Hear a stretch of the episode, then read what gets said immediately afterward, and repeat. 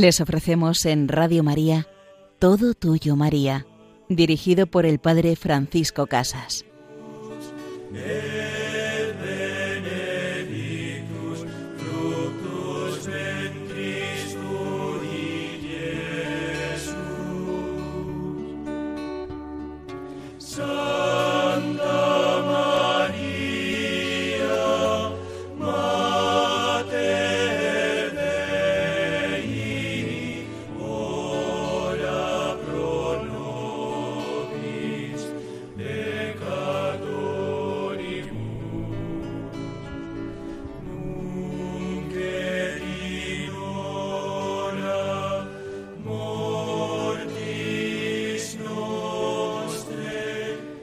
Ruega por nosotros, Santa Madre de Dios, ruega por nosotros y llévanos siempre a tu Hijo Jesús.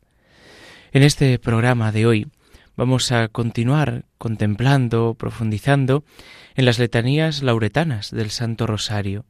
Hoy nos vamos a centrar en esa letanía que nos presenta ya un atributo de la Virgen, nos presenta a María como espejo de justicia.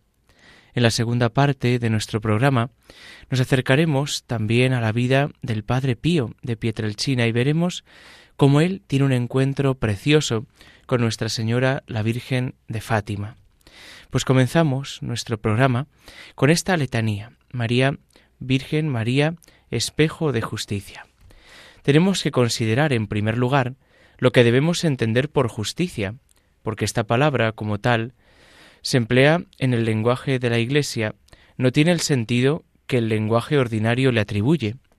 Por justicia, no debemos entender aquí la virtud de la lealtad, de la equidad, la de dar a cada uno lo que se merece, de la rectitud en la conducta, sino más bien la justicia o perfección moral en cuanto abarca a la vez todas las virtudes y significa un estado del alma virtuoso y perfecto, de tal manera que el sentido de la palabra justicia es casi equivalente al sentido de la palabra santidad. Por esto, al ser llamada María espejo de justicia, lo hemos de entender en el sentido de que es espejo de santidad, de perfección y de bondad sobrenatural. ¿Qué se entiende al compararla con un espejo? Pues un espejo es una superficie que refleja algo, como el agua inmóvil, el acero pulido, la luna. Ella reflejaba a nuestro Señor, que es la santidad infinita, divina santidad, por lo cual es llamada espejo de santidad, o como se dice en la letanía, espejo de justicia. María llegó a reflejar la santidad de Jesús viviendo con él. Cuán semejantes llegan a ser los que se aman y viven juntos.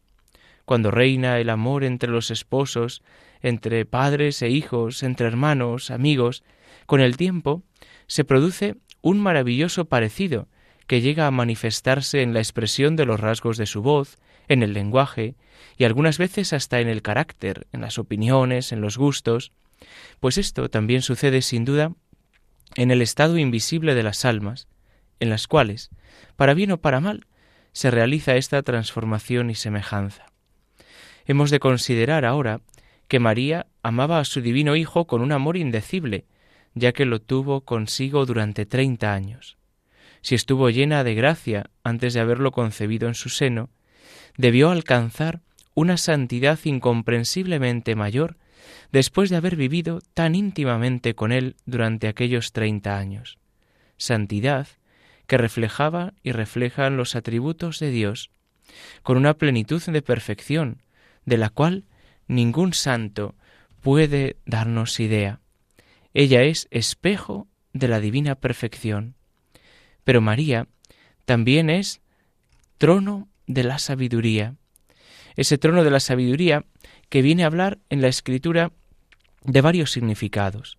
En primer lugar, de una sabiduría personal o subsistente, del Verbo divino y Jesucristo como hombre, ya que en él la humanidad creada estaba unida a la divinidad en la unidad de una persona.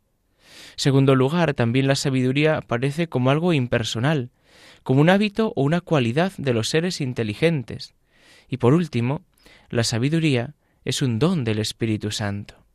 Bajo estos tres significados, la Virgen María es llamada, y verdaderamente lo es, trono y sede de la sabiduría, trono y sede de Jesucristo, trono y sede de la inteligencia, trono y sede del don del Espíritu Santo. María Santísima es trono de la sabiduría personal. El Verbo es el perfecto, el subsistente conocimiento de todo el ser perfectísimo e infinito que es el Padre. El Verbo divino se encarnó en el seno purísimo de María, y así vino al ser a ser madre de Dios, madre del Verbo, madre de Cristo hombre, madre de la sabiduría. Por eso se la invoca como trono de sabiduría, porque puso el Verbo su sede en sus purísimas entrañas. Él se hizo para sí en el seno virginal una morada muy digna y escogida, habitó en ella, y después de nacer, fue llevado en sus brazos durante sus primeros años, estuvo sentado en sus rodillas, siendo realmente también, por así decirlo, el trono humano de aquel que reina en el cielo. María Santísima, sede de la virtud de la sabiduría, ella es nuestra Madre, ella es el trono en el cual debemos caminar y acogernos cada día. Pues vamos a pedirle a nuestra Madre, que es espejo de justicia, que es trono de la sabiduría, que también nosotros reflejemos la justicia, la santidad de Dios, que en nuestra vida deseemos caminar a su encuentro, caminar de gozo, al encuentro del Señor, que aprendamos a reflejar, purificando las virtudes con el don del Espíritu Santo, con la gracia de los sacramentos, con la gracia de la confesión, con la gracia de la comunión sacramental, que podamos decir con San Pablo, ya no soy yo quien vive, es Cristo quien vive en mí. Y esa es una batalla de toda nuestra vida, reflejar la justicia de Dios, ser espejo para el mundo, donde mirándose puedan contemplar a Cristo, pues María, que es espejo de la divina perfección, nos ayude a nosotros también a ser espejos, a ser reflejos de la gloria y de la vida de Cristo. Pues vamos a escuchar ahora ese ave, María, ese ave que en Fátima todas las tardes se escucha y los peregrinos cantan, Ave, oh Teotocos, Ave, oh Madre de Dios, Ave, oh Madre de Cristo, Reina de la tierra, Reina de los ángeles, llévanos siempre a tu Hijo Jesús.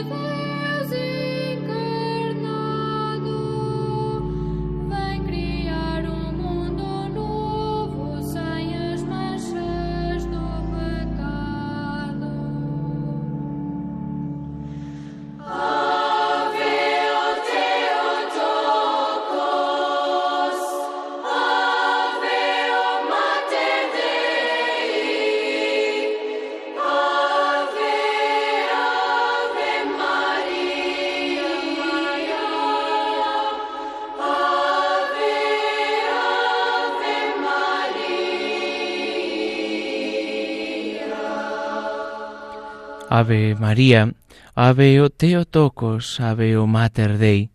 Querida Madre, llévanos siempre al amor de tu Hijo Jesús, introdúcenos en el amor de su corazón. Nos encontramos en este programa, todo tuyo, María, con el Padre Francisco Casas. En la primera parte de nuestro programa hemos comentado esa letanía lauretana de María, espejo de justicia, la que refleja la justicia, la salvación, la vida de Dios, la vida de santidad. Y en esta segunda parte vamos a continuar con la vida del Padre Pío de Pietrelcina, cómo María es importante en su vida, en su camino de santidad, en su camino de amor a nuestra Madre y a Jesucristo. Tuvo el Padre Pío un encuentro curioso con la Virgen de Fátima.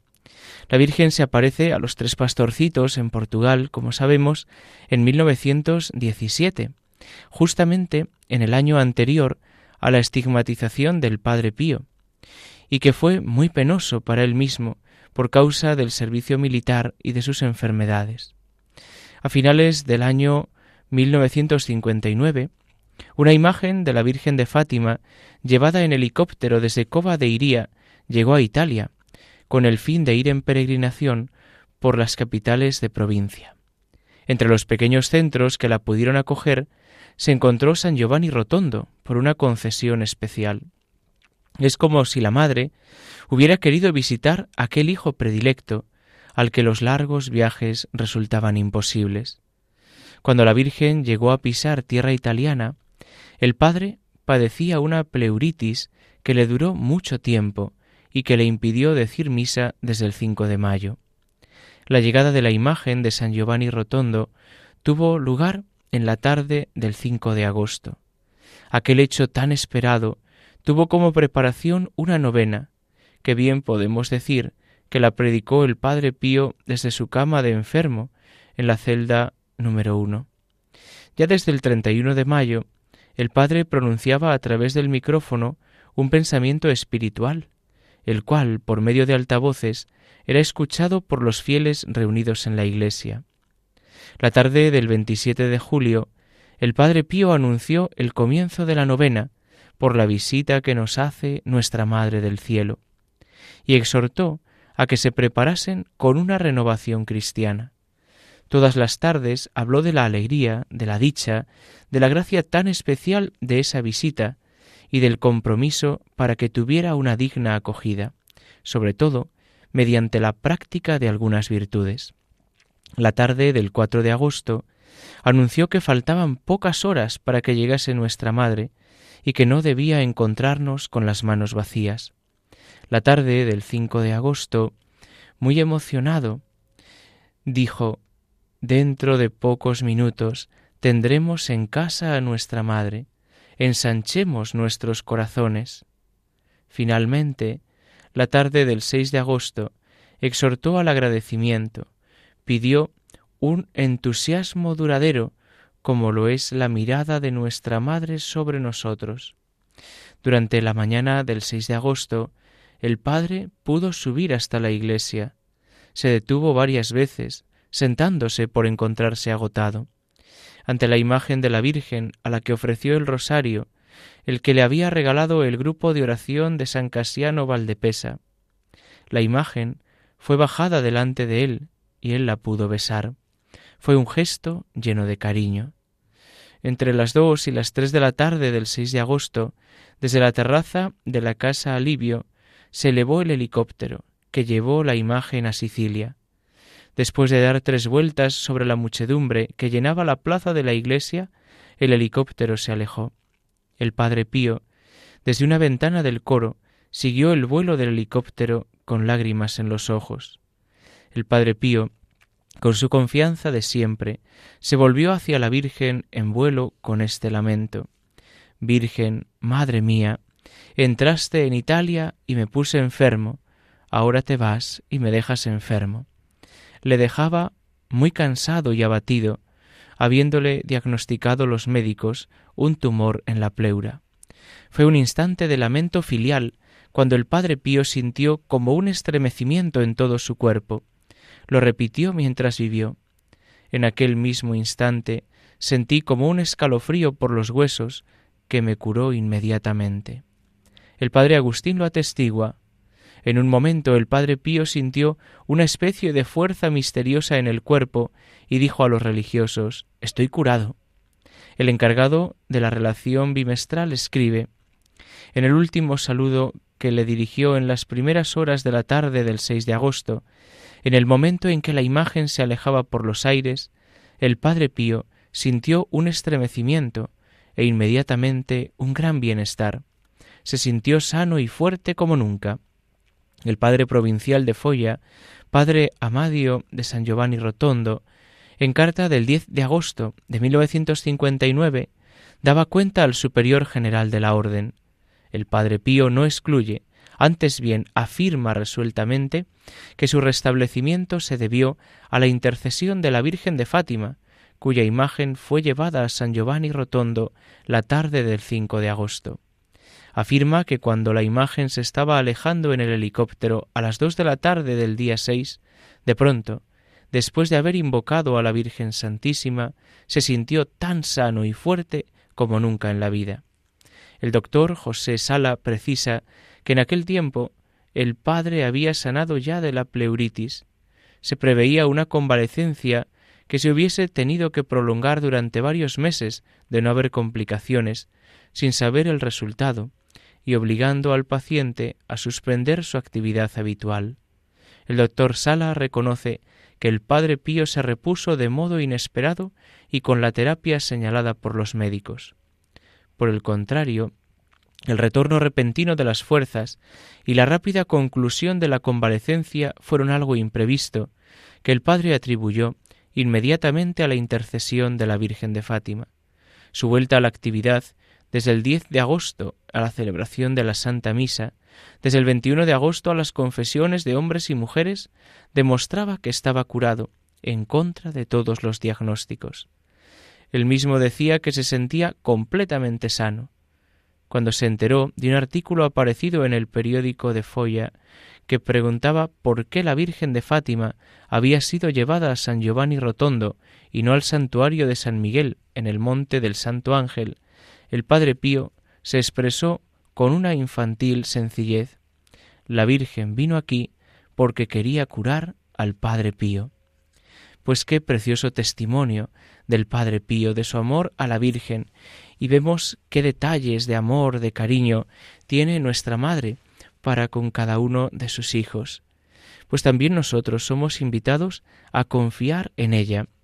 Somos invitados en este momento a renovar nuestra confianza, nuestro diálogo maternal y nuestro diálogo de hijos con la Virgen María, a decirle con naturalidad, confianza y gozo, querida Madre, mira cómo estoy, mira cómo está mi vida, a ver si es que me vas a dejar también enfermo, me vas a dejar así. Y ella, si nos conviene para nuestra salvación, si nos conviene para nuestro camino de conocer y acercarnos más a Cristo, alcanzará de Él nuestra salud y nuestra salvación.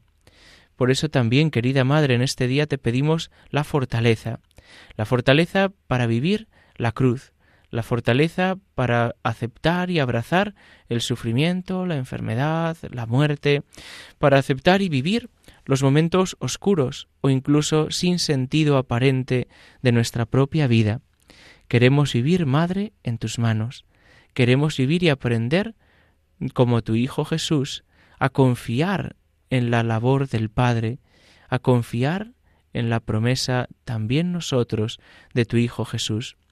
Por eso, querida Madre, hoy pedimos la intercesión del Padre Pío, el que tenía ese trato de hijo tan directo contigo, ese trato íntimo, queremos también hoy abrir nuestro corazón.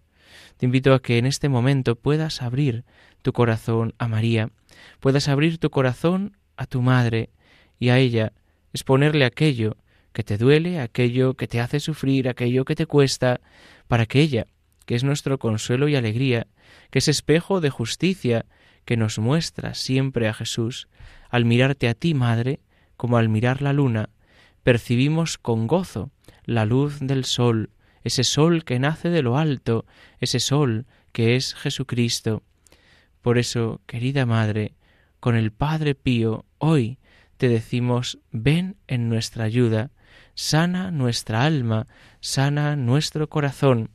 No te vayas de nuestra vida, no te vayas de nuestro lado, habiéndonos dejado con la enfermedad, habiéndonos dejado con la peor de todas las enfermedades, que es la enfermedad del alma, la enfermedad de aquellos que no quieren acercarse a la misericordia de Dios, que no quieren acercarse a recibir su gracia. Pues os invito a que podáis escuchar de nuevo este programa en el podcast de Radio María y recibimos la bendición de Dios Todopoderoso, Padre, Hijo y Espíritu Santo, desciendan sobre vosotros.